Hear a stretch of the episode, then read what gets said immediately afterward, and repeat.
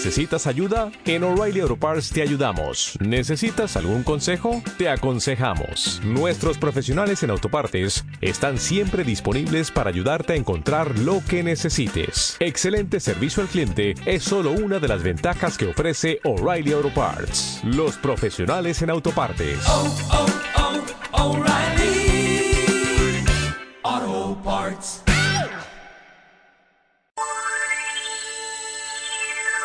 Tengo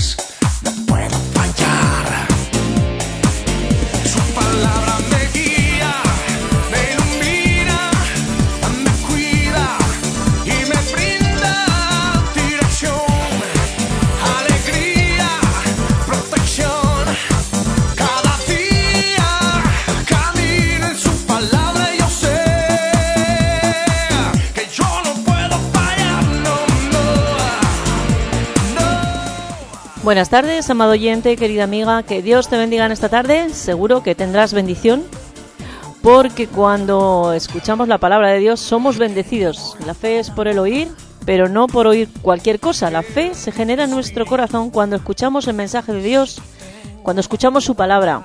¿Quieres fe? Bueno, escucha la palabra de Dios, lee la palabra de Dios y alcanzarás esa fe que necesitas. ¿Sabes que hay medidas diferentes de fe? Curioso esto, ¿verdad? Bueno, pues así lo leemos en la carta a los Romanos, capítulo 10. En este pasaje el apóstol Pablo nos dice, y dice así, digo pues, por la gracia que me es dada a cada cual que está entre vosotros, que no tenga más alto concepto de sí mismo que el que debe tener, sino que piense de sí con cordura.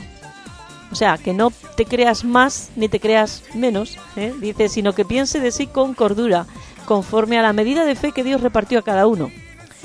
Y sigue un poquito más adelante, dice, tenemos pues diferentes dones según la gracia que nos es dada. El que tiene el don de profecía, úselo conforme a la medida de la fe. El de servicio en servir, el que enseña en la enseñanza, el que exhorta en la exhortación, el que reparte con generosidad, el que preside con solicitud, el que hace misericordia con alegría. La medida de fe, amado oyente, la proporción de fe significa que Dios nos dará el poder espiritual adecuado y necesario para llevar a cabo cada responsabilidad en la que Dios nos ponga. Y no podemos, por nuestra propia voluntad ni por nuestro propio esfuerzo, producir más fe en nosotros y llegar a ser más competentes. La medida de fe no alude a la fe de la salvación, sino a la fe que acompaña el recibir los dones que Dios nos da y el poder usar esos dones que Dios nos da en el servicio a los demás para que la Iglesia crezca en el conocimiento de Dios y, pueda alcanzar, como dice la palabra, la estatura de Cristo. Y en este capítulo 12 de la Carta a los Romanos termina con una frase tremenda, pero tremenda, que me encanta además, que rompe todos los moldes que el mundo tiene como costumbre. Y después de dar una serie de buenos consejos, ahí en, en la epístola a los romanos, capítulo 12, termina diciendo el versículo 21, dice, no seas vencido por lo mal, de lo malo, no seas vencido de lo malo, sino vence con el bien el mal. Bueno, qué tremendo, ¿no? Es que, mira, cuando nos hacen algo que nos ofende, la reacción lógica humana es hacerle algo malo y, si es posible, más. Más que lo que nos han hecho. Pero Pablo dice que hay que ser amistoso. ¿Y por qué nos dice Pablo que debemos perdonar a nuestros enemigos? Bueno, pues hay, podemos decir, al menos tres puntos en los que podemos ver por qué tenemos que perdonar a los que nos hacen alguna. La primera porque el perdón puede romper un ciclo de represalias y guiar a una mutua reconciliación. O sea, que si tú no sigues haciendo lo malo, sino que intentas una reconciliación, pues ahí se terminó todo eso, ¿no? Si no puede ser un toma y trae constante. El segundo punto que podemos ver es que puede lograr que el enemigo se avergüence y que cambie de conducta. Pues a veces, mm, cuando te das cuenta de que estás haciendo algo que no es lo correcto, dices, vaya, esto no está bien, y uno dice, ya no lo voy a hacer más. Entonces cambiamos. Y porque devolver mal por mal, pues mm, también nos hace daño a nosotros, ¿eh? O sea, hacemos daño al otro, pero a nosotros mismos el hacer mal, el, el hacer maldad, maldades, el hacer daño, el herir de la manera que sea, también nos hace daño a, nosotros mismos. ¿Y sabes qué? Aunque mi enemigo nunca se arrepienta, si yo le perdono, ¿qué pasa? Te puedo asegurar que pasa algo.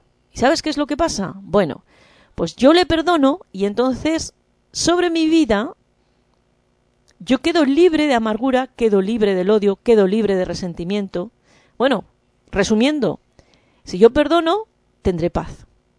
Amado oyente, qué bueno es vivir en paz, qué bueno es tener paz en la vida, en el corazón, el salir a la calle con, con tranquilamente, no, no teniendo a nadie que, que no me está esperando nadie en la esquina para darme con un garrote. Eso es muy feo, ¿eh? Eso es muy... Bueno, uno siempre con miedo por ahí, ¿no? Entonces, fíjate, uno va con miedo. Mira, no lo había pensado esto yo, ¿no? Pero es verdad. Es verdad que cuando uno tiene enemigos, wow, cuidado. Cuidado que el enemigo te sale por cualquier parte y te da. Bueno, yo te voy a contar un secreto. Hay una manera, hay una manera infalible de eliminar a nuestros enemigos. Y no es poniéndoles matarratas ahí, no. ¿Sabes cuál es? ¿Sabes cuál es la mejor manera de quitarte a un enemigo de en medio? Pues te lo cuento. Conviértelo en tu amigo. Fíjate qué fácil. Tú lo conviertes en tu amigo. Hacer esto requiere un esfuerzo, ¿vale? Eso está claro. Pero yo pienso que es menor. Es menor el esfuerzo de hacer la paz que el esfuerzo continuado de mantener una guerra abierta. ¿Eh? Hay que enterrar el hacha de la guerra. ¿eh? Y hay que fumar la pipa de la paz en el sentido no literal, ¿eh? porque no recomendamos a nadie que fume, pero sí en ese sentido de hacer la paz. Dios nos dice en su palabra que en lo que esté en nuestra mano que tengamos paz con todos los hombres, ¿no? Y hay otro versículo que dice que busquemos la paz y que la sigamos. Eso está en un salmo. Busca la paz y síguela. Porque Dios es un Dios de paz, amado oyente. Porque eh, la paz es sinónimo de amor y la guerra es sinónimo de odio. Y entonces, ¿cómo se vive mejor? ¿Con amor o con odio? Haz un balance. ¿eh? Así que aquí el consejo es un consejo de Dios y hay una cosa que sabemos, que Dios no se equivoca nunca. Seguir un buen consejo, amado oyente, el hacer lo que está bien, te aseguro que traerá su buena recompensa. Será un buen resultado lo que lleguemos a alcanzar. Así que vamos a esforzarnos, en todo caso, en hacer lo bueno. Sembremos lo bueno para recoger buena cosa, no sembremos cosa mala porque nos vendrá lo que no queremos y será un fruto amargo y un fruto de dolor. Así que, amado oyente, mejor seguimos el consejo de Dios, buscamos en su palabra lo que el Señor nos dice que está bien, que es bueno, que lo practiquemos, porque mira, Dios es un Dios práctico, entre otras muchas cosas. Él es práctico. Él no nos anda con filosofías que no sabes a dónde te llevan. Él te habla muy claro. Te dice esto está bien, esto está mal. Y ahora tú escoge. haz lo que quieras, pero que sepas que lo que siempre recogerás, dice la palabra. Que sepas que si haces las cosas buenas, si siembras lo bueno, vas a recoger bueno. Si siembras lo malo, no vas a recoger bueno, vas a recoger malo. Así que vamos vamos a hacer las cosas bien. Egoístamente hablando nos interesa hacer las cosas bien. A veces nos cuesta un poco más hacer las cosas bien, porque el corazón del hombre siempre es de hacer lo malo, porque nuestra inclinación pecadora de estar bajo la influencia del pecado, nos lleva siempre a, ¿cuántas veces no? Nos sorprendemos mismos en pensamientos que no son buenos. ¿eh? Nos da la rabieta y ¡uh! ya estamos pensando o hablando cositas que no se deben. Bueno, pues entonces esa actitud, amado oyente, el Señor dice que nos airemos, podemos enfadarnos, pero que no pequemos. ¿Qué quiere decir eso? Que en el momento en que nos estamos dando cuenta de que la cosa no fluye correctamente, cortamos el suministro y nos vamos para otro lado, que es el lado bueno. Bueno, que podríamos hablar de estas cosas largo y tendido. No sé por qué se dice eso de tendido, pero podríamos hablar mucho de los consejos que Dios nos da en su palabra, de cómo relacionarnos con nuestro prójimo, esos que son nuestros semejantes, esos que nos rodean. Pero no es el tema de hoy. Pero es muy interesante. Dios habla mucho ¿eh? de esa relación. Bueno, los mandamientos, la segunda mitad última por eso es la segunda. Hay, lo dividimos en dos partes. La primera nos habla de nuestra relación con Dios y la segunda nos habla de nuestra relación con nuestros semejantes. Y tú, si haces lo que te dice ahí o lo que no o no haces lo que te dice que está mal, te va a ir bien. ¿Por qué? Porque estás haciendo caso del consejo de Dios y Dios te está mirando. Dios te está mirando ahora mismo. ¿Qué piensas? ¿Qué haces? ¿Dónde vas? ¿Dónde vienes? ¿Qué hablas? ¿Qué te callas? Él lo sabe todo. Y Él lo apunta todo. Amado oyente, no es literal, no es que Él lo apunte todo, porque Él se acuerda de todo. Pero eh, que sepas que Dios te está mirando. En todo momento de tu vida, los ojos de Dios están sobre ti. Lo bonito y lo interesante es que lo que Dios esté viendo en ti sea algo que le agrade. Porque cuando tú agradas a Dios, Dios está a tu favor. Dios quiere bendecirte y de hecho te bendice. Dios busca lo bueno para ti. Si le agradas. Pero si le desagradas, imagínate que tú tienes un amigo y cuando estás a buenas con él, pues todo va muy bien. Pero cuando tú te apartas de él y no quieres saber nada con él, él no puede hacer nada por ti, porque tú mismo rechazas su ayuda y su compañía y su amistad y lo que Él pueda ayudarte. Así nos pasa con Dios. Cuando tú rechazas a Dios, Dios no puede hacer lo que quiere hacer, porque tú no le dejas. Pero Él siempre está pensando en bendecirte. Qué bonito es esto. Tú puedes leer Jeremías 29:11, que dice, yo sé los pensamientos que tengo acerca de vosotros, que son pensamientos de paz y no de mal, para daros el fin que esperáis. Así dice la palabra. Qué bonita palabra, amado oyente. Qué bueno es que escuchemos a Dios y que le hagamos caso. No está solamente en ser oidores de la palabra, está en ser hacedores de la palabra. Es que la teoría nos la sabemos bien, cuando nos la sabemos, que a veces no nos la sabemos bien. Si tú no lees la Biblia, no sabes lo que Dios piensa. Pero si tú lees la Biblia, sabes lo que Dios piensa. Y cuando llega el momento, tú puedes poner en práctica, porque vienen situaciones en las que tú tienes la posibilidad de poner en práctica el consejo de Dios. Otra cosa es que te dejes llevar por tu carácter y no lo hagas. Y entonces no esperes cosa buena. Pero cuando tú eres un, un y una hacedor de la palabra, la cosa fluye bien, amado oyente. Fluye, fluye bien. Fluye bien. Bueno, pues voy, vamos a hablar de un ladrón y de uno que no es ladrón, que él dice de sí mismo que es pastor. Y es una reflexión interesante. Eh, es un pasaje que encontramos en el Evangelio de Juan, capítulo 10, versículo 10, y vamos a leer dos versículos, no te creas que vamos a leer una grandísima cosa. Y si tú quieres ir buscando el pasaje, ya te lo he adelantado, y mientras tanto, nosotros dejaremos que suene un disco. Y no te vayas, que volvemos enseguida. Y si ahora te llega una visita, invítale a que escuche contigo. No te pierdas lo que tenemos preparado. todo es posible.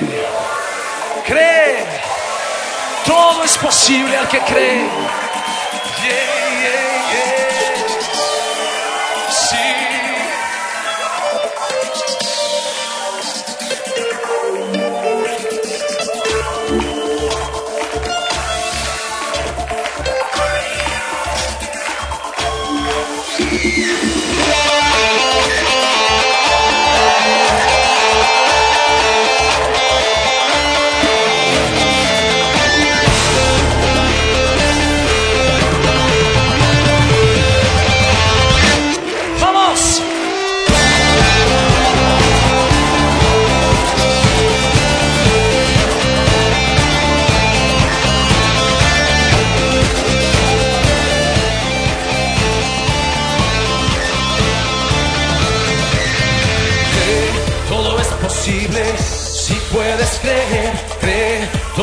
Posible, pon tu fe en él, cree, todo es posible, si puedes creer, cree, todo es posible.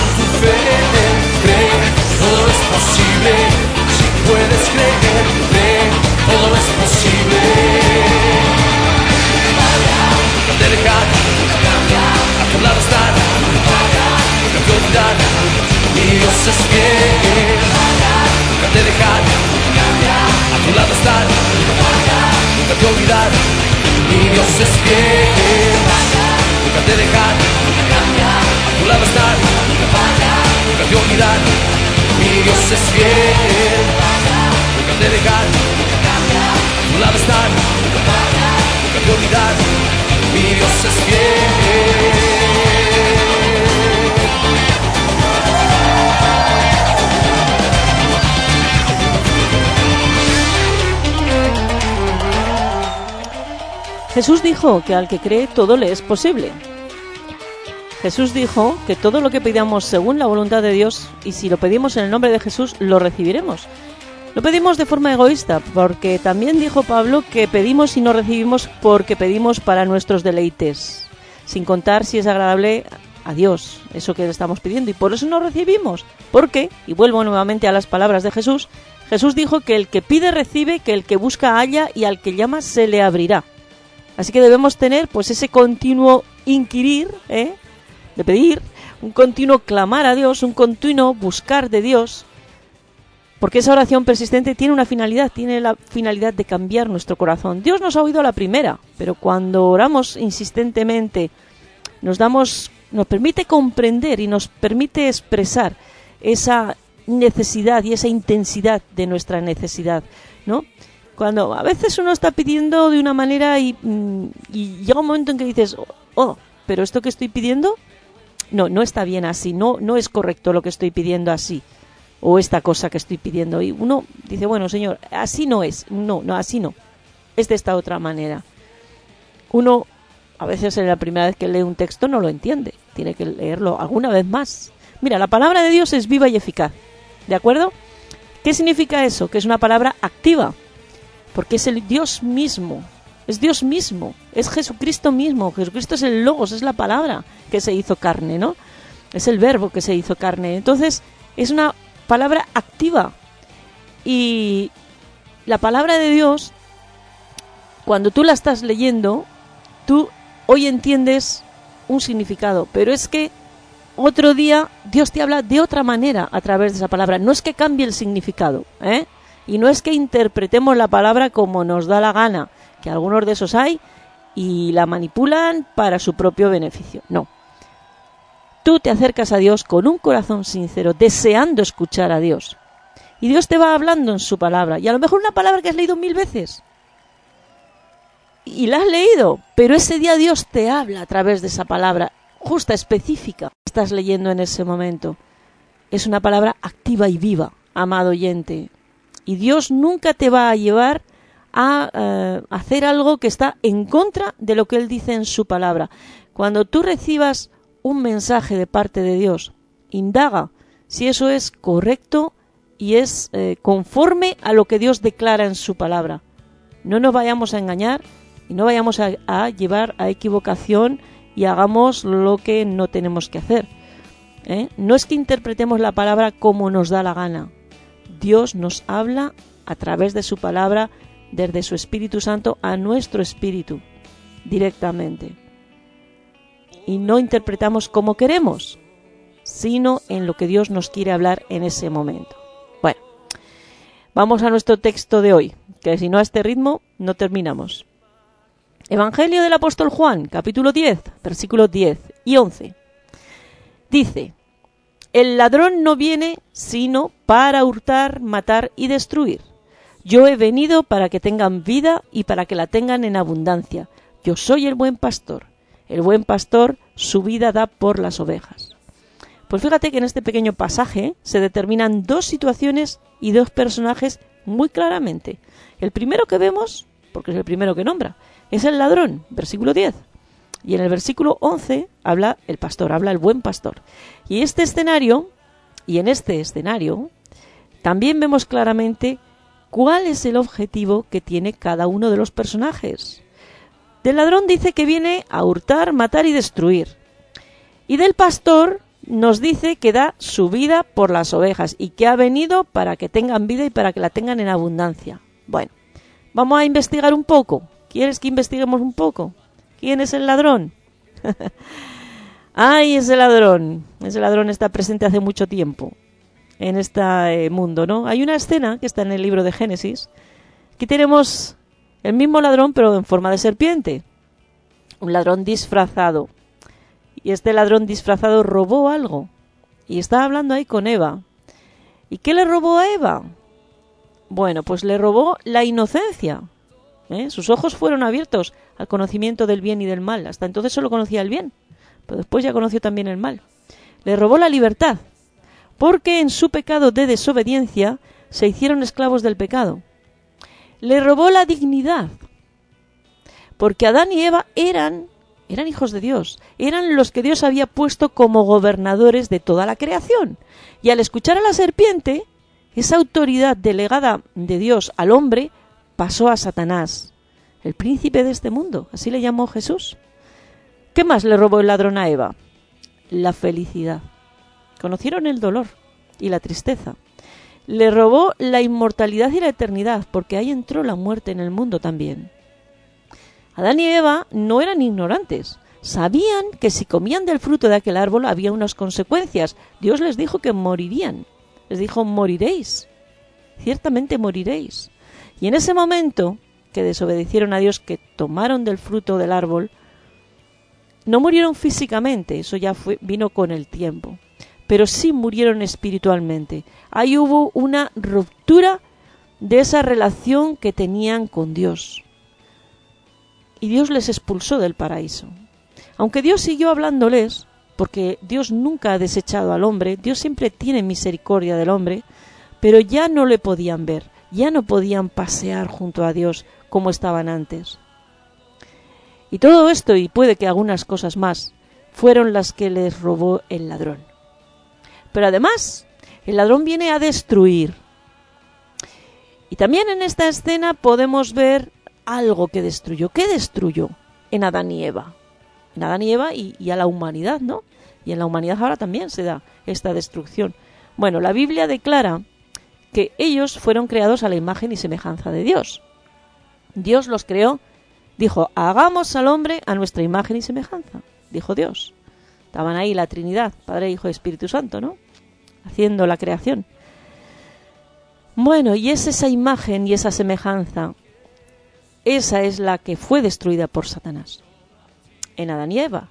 Al quitar la semejanza de Dios, pues entonces, ¿qué hay? No va a decir que queda, no es que queda, ¿qué hay? ¿Qué hay? ¿Qué ocupa el lugar que debería, eh, donde debería estar la imagen y la semejanza con Dios? Pues podemos ver que ahora lo normal es burlarse, lo normal es no perdonar, lo normal es maldad por maldad muchas veces, lo normal es odiar, lo normal es no hacer el bien. Fíjate que el Señor dice que cuando pecamos eh, estamos pecando, o sea, estamos haciendo lo malo. Pero a veces eh, el pecado es por omisión. O sea, si tú, la palabra dice que si tú puedes hacer lo bueno y no lo haces, estás pecando. Si en tus manos está la posibilidad de hacer un beneficio, un bien, una ayuda, un algo para alguien, y no lo haces, estás pecando. Mm a veces nos cuesta, ¿no? El decir, ay, dejo la comodidad de mi sofá para ayudar al vecino que se está cambiando de casa. Que eso es muy cansado. Mejor que le ayude otro. Pensamos muchas veces así, a que sí. Es que somos como somos, ¿no? No tenemos la semejanza de Dios en nuestra vida, porque Dios, fíjate, si Dios lo ha dado todo, Dios lo ha dado todo por ti y por mí, amado oyente. Dio a su Hijo Jesús, el único que tenía. ¿eh? Y Él era Dios. Y dice la palabra que, que no se aferró no se agarró. Aferrarse es agarrarse fuertemente, ¿eh?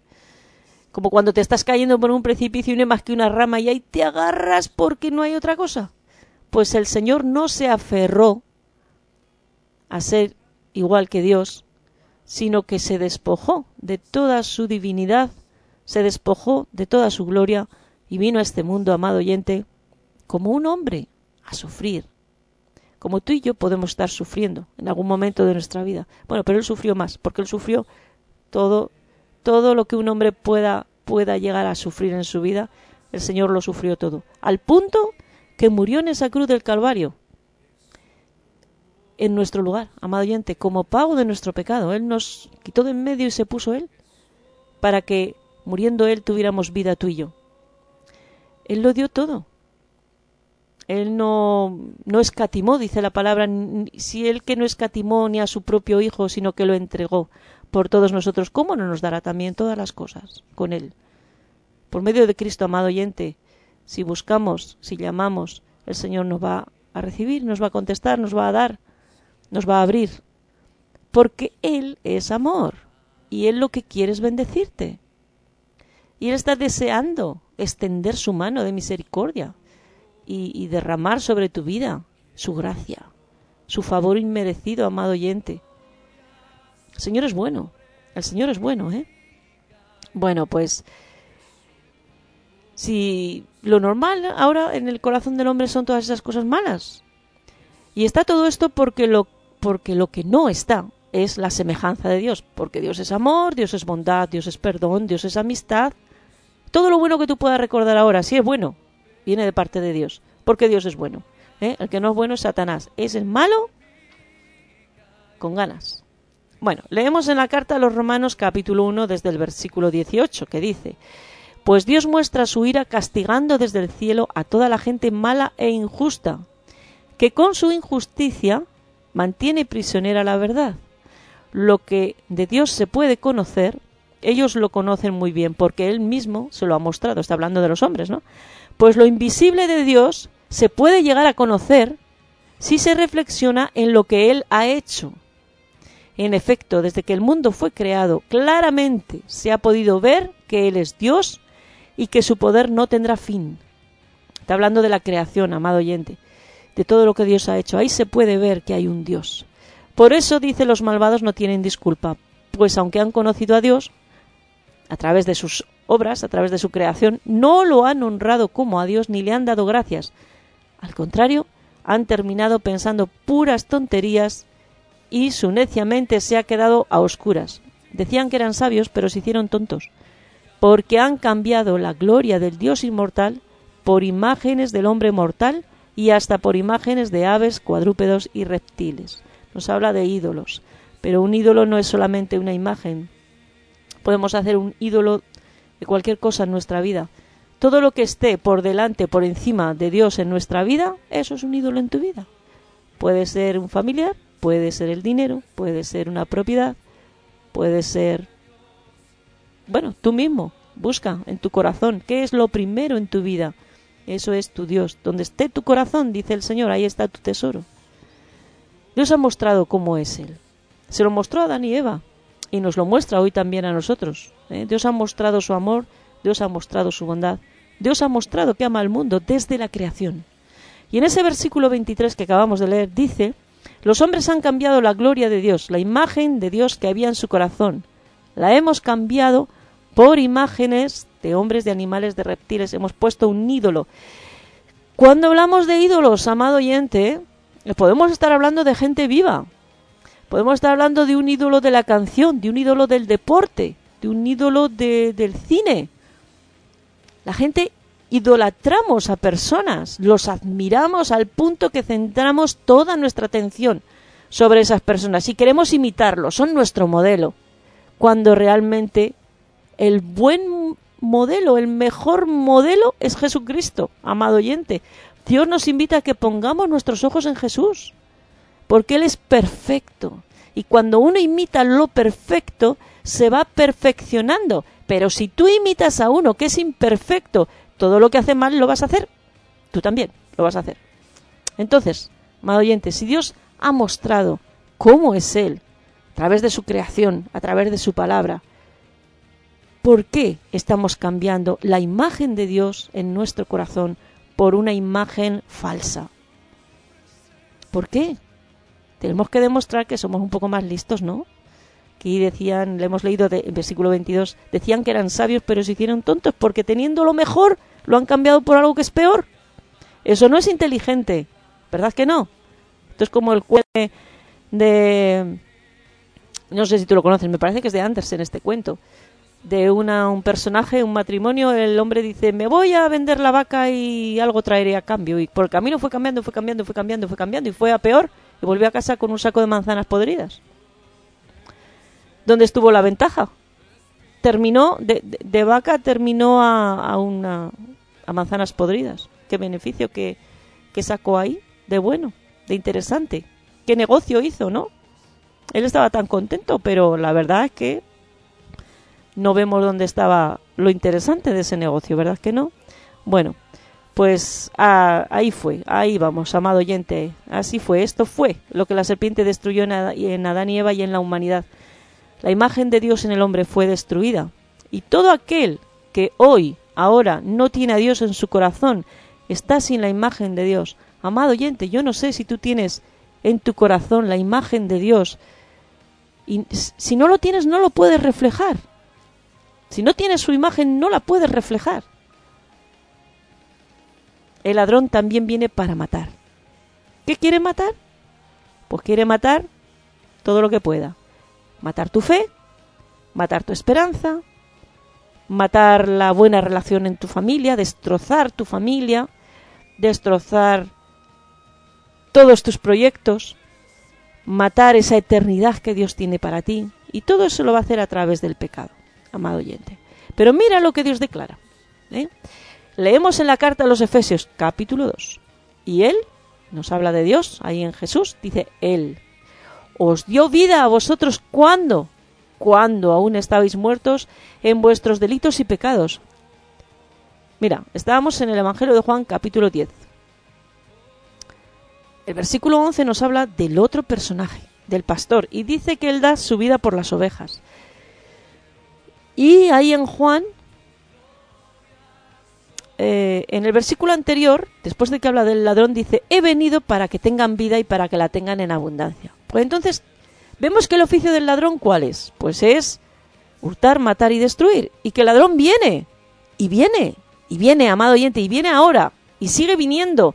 Satanás sigue en una acción continua en el tiempo, con la intención de hurtar, de matar y de destruir. Y viene sobre tu vida, y hará lo posible por conseguir su objetivo.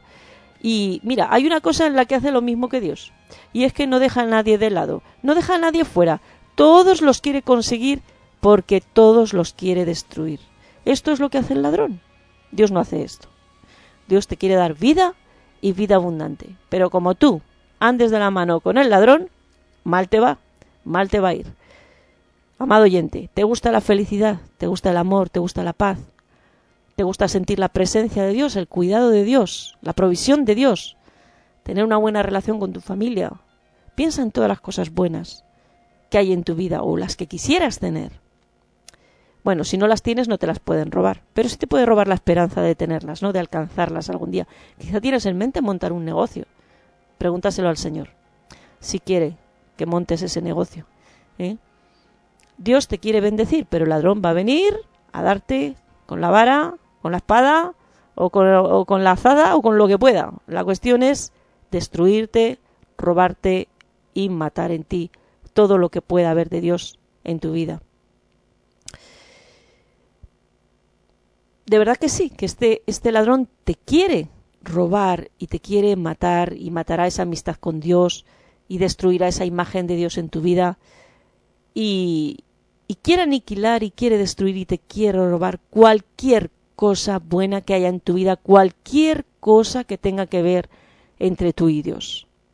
Pero mira, vamos a, ocuparnos de ese otro personaje de la historia, de la historia que hoy tenemos entre manos, y este personaje se llama Jesús. Y fíjate la diferencia, ¿no? Entre el versículo 10 y el 11. El ladrón viene de continuo, pero Jesús dice que ha venido. Jesús vino en un momento concreto, vino una sola vez, y vino para darnos vida abundante. ¿Qué clase de vida? Vida abundante. Vida abundante se traduce por algo que no se acaba, eh, que interminable. Bueno, vida eterna. ¿eh? ¿Por qué Satanás no deja de venir? Bueno, él sigue insistiendo, ¿no? Porque no quiere... Él ha perdido, realmente él perdió. Él perdió cuando Jesús murió en la cruz del Calvario. Pero él todavía sigue en acción. ¿Por qué? Pues porque Jesús todavía no ha venido a buscar a su iglesia y todavía tiene un tiempo en el que puede asediarte y en el que puede derribarte si tú no estás atento, si tú no estás atenta. Permanecer al lado de Jesús, bueno, mejor dicho, tener a Jesús en nuestro corazón significa que tenemos vida eterna y que somos victoriosos. ¿Pero victoriosos en qué? Somos victoriosos porque podemos vencer al ladrón. Y aquí hay algo muy interesante. ¿Cómo puede Jesús darnos esa vida eterna? ¿Cómo nos da esa vida eterna? Porque Él dice que ha venido a darnos vida y a darnos en abundancia, ¿no? Y a darnos vida eterna y a dar su vida por nosotros. Pero ¿cómo hace eso? Pues mira, Dios da su vida a cambio de la mía y a cambio de la tuya, amado oyente. Eso es la sustitución que Jesús hizo con nosotros en la cruz del Calvario. Jesús asumió nuestro propio pecado y lo asumió como propio de él y se dejó el clavar en la cruz y muere en la cruz y va al infierno. Oye, va al infierno. ¿Cómo que va al infierno? Bueno, al infierno van todos los condenados, todos los pecadores. Jesucristo murió a causa del pecado, que no era suyo, pero él lo asumió como suyo y bajó al infierno. ¿Y cómo sabemos que bajó al infierno? Mira, el apóstol Pedro, en la primera de sus cartas, tiene dos. En la primera hace alusión a la llegada de Jesús a los infiernos cuando murió en la cruz. Pero bueno, ¿por qué Jesús bajó ahí a los infiernos? Bueno, pues te lo vuelvo a repetir, la paga del pecado es quedar fuera de la presencia de Dios. Una muerte espiritual es una condenación eterna. Dios tiene su casa ahí en el cielo y te la ofrece. Y es para todos aquellos que quieren estar allí con Él. Pero es que no todo el mundo quiere estar con Dios. Hay gente que odia a Dios. Hay gente que maldice a Dios.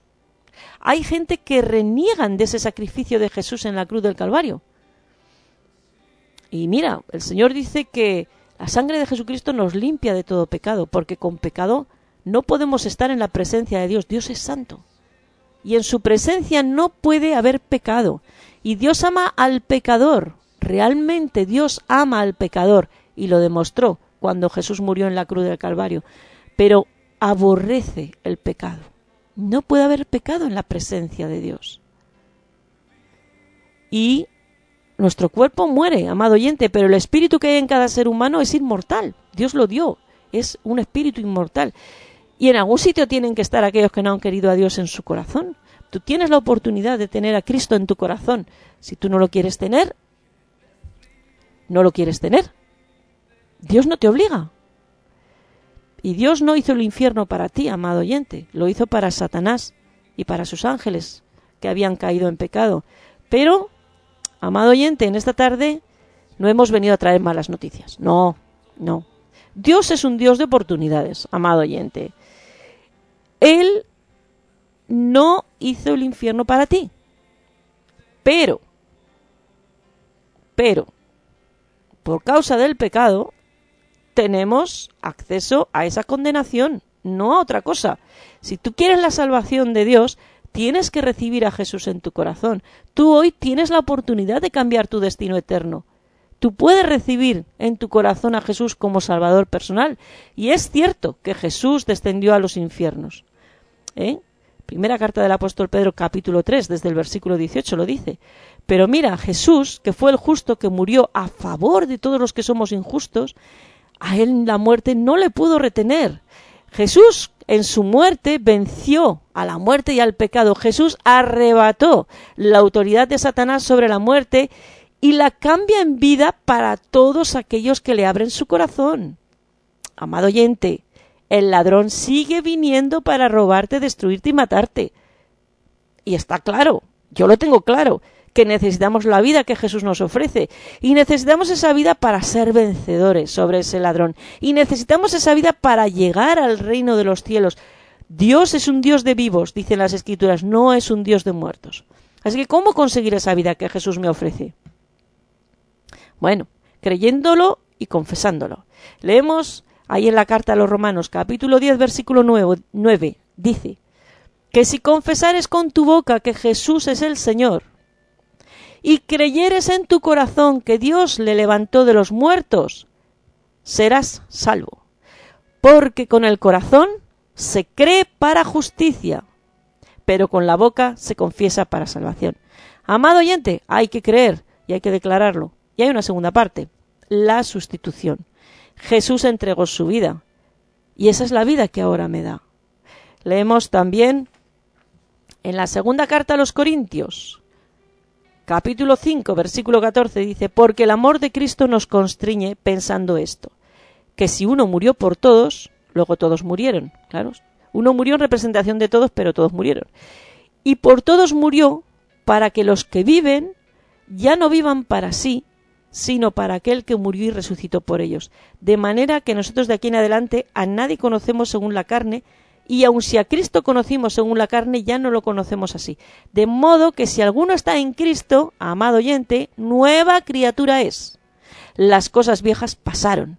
Y aquí todas son hechas nuevas. Y todo esto proviene de Dios, quien nos reconcilió consigo mismo por Cristo. Amado oyente, qué tremenda palabra, ¿no? Qué tremenda palabra. Mira, el Señor Jesús nos ha comprado por precio. Él dio su vida, Él derramó su sangre. Él nos ha comprado para que tengamos vida, pero ahora que tenemos esa vida de Dios, la tenemos para vivir para Él. Y te aseguro que es la mejor elección, ¿eh? porque viviendo para Él tenemos vida real, vida verdadera. El Señor nos ha comprado y ahora con esta vida que Él nos da, es la única forma de luchar contra el ladrón. ¿eh? Este ciclo, podríamos decir que es un ciclo y que tiene dos partes. ¿no? El Señor Jesús dice que la iglesia es el cuerpo de Cristo y que Cristo es la cabeza. Y la cabeza es la que decide. La cabeza es el ordenador del cuerpo. La cabeza es la que envía información a todo nuestro organismo y así el organismo va funcionando. Cuando tú quieres mover una mano, primero el cerebro envía la orden. Y si tú quieres hacer otra cosa, primero el cerebro envía la orden. Así que ahora ya no podemos vivir por nosotros mismos, sino en lo que nos manda el Señor. Y tu gran bondad, quiero mirar tu hermosura y contemplar tu Bueno, me disculpas. Me está dando un poquito de tos. Bueno, pues decíamos que ya no puedo vivir por mí mismo, sino en lo que dice la cabeza. Porque si, si vivo por mí mismo, voy a ser un religioso.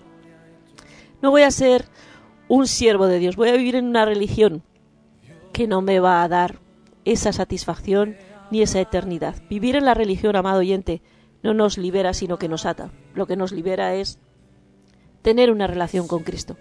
Jesucristo nació judío y murió judío.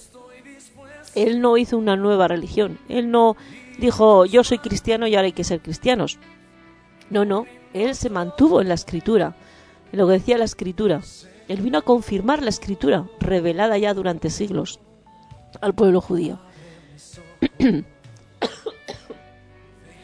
Entonces, amado oyente, no podemos vivir de religiosos.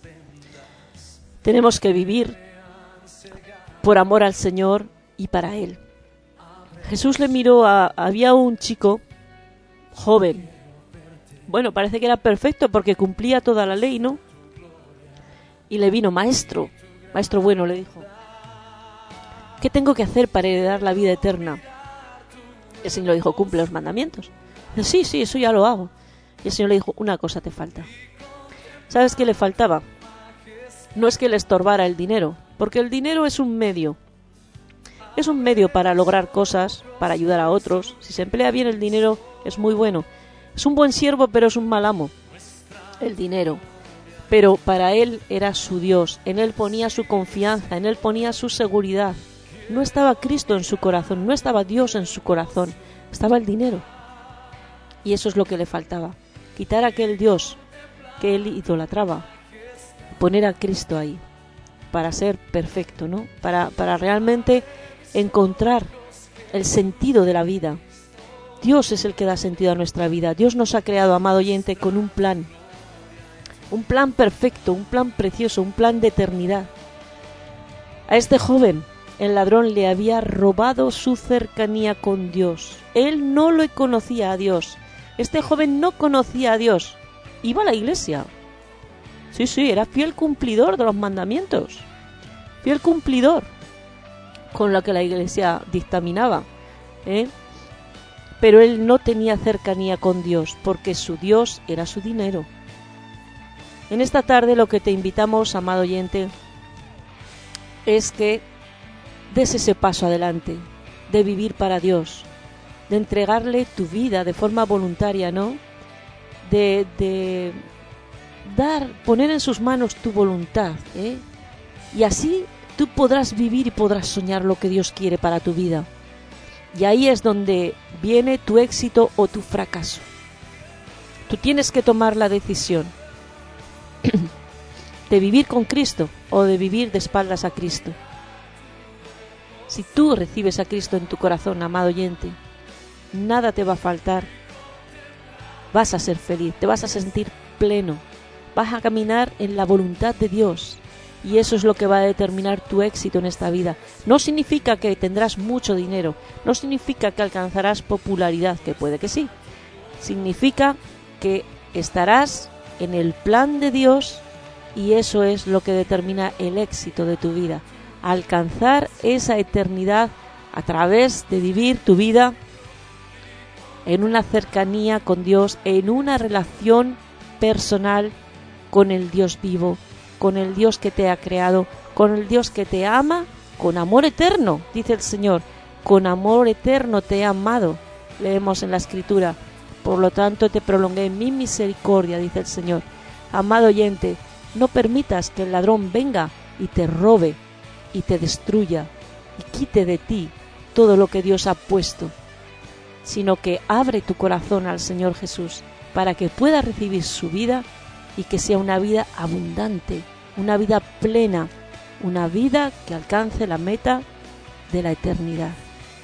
Amado oyente, hasta el próximo día, que Dios te bendiga mucho.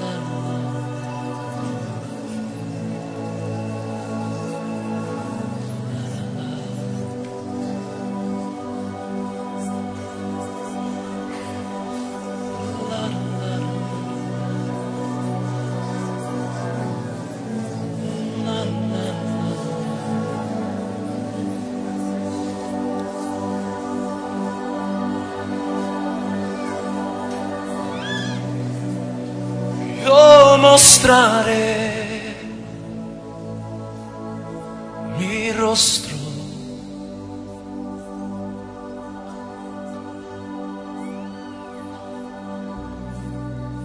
Aquellos que perseveran